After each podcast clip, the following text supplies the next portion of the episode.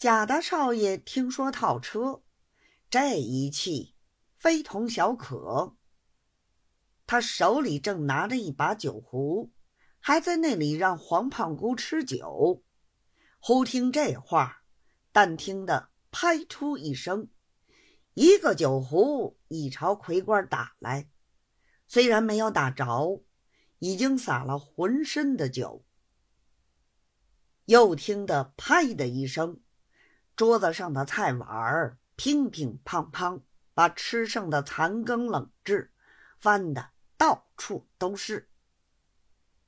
幸亏台面没有翻转。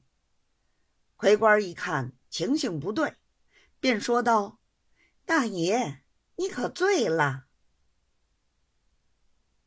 贾大少爷气得脸红筋胀，指着魁官大骂道。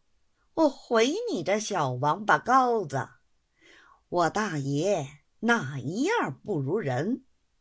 你叫套车，你要赶着我走，还亏是黄老爷的面子。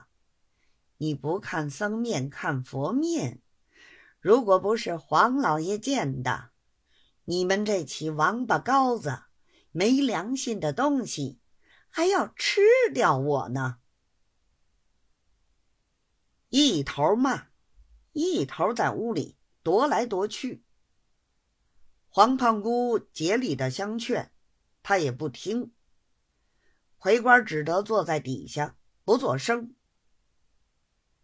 歇了半天，熬不住，只得说道：“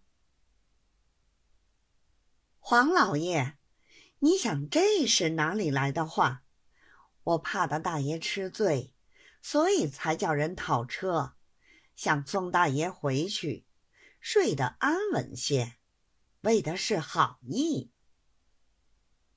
贾大少爷道：“你这个好意，我不领情。”魁官又道：“不是我说句不害臊的话，就是有什么意思，也得两厢情愿才好。”贾大少爷听到这里，越发生气道：“放你妈的狗臭大驴屁！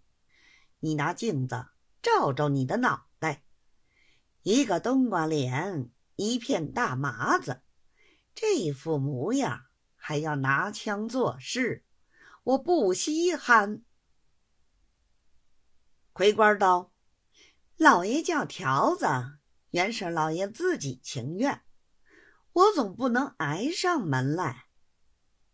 贾大少爷气得要动手打他。黄胖姑怕闹得不得下台，只得奔过来，双手把贾大少爷摁住，说道：“我的老弟，你凡事总看老哥哥脸上，他算得什么？你自己气着了，倒不值得。”你我一块儿走。贾大少爷道：“时候还早得很，我回去了，没有事情做。”黄胖姑道：“我们去打个茶围，好不好？”贾大少爷无奈，只得把小褂、大褂一起穿好。回官拗不过黄胖姑的面子，也只得亲自过来帮着张罗。又让大爷同黄老爷吃了稀饭再去。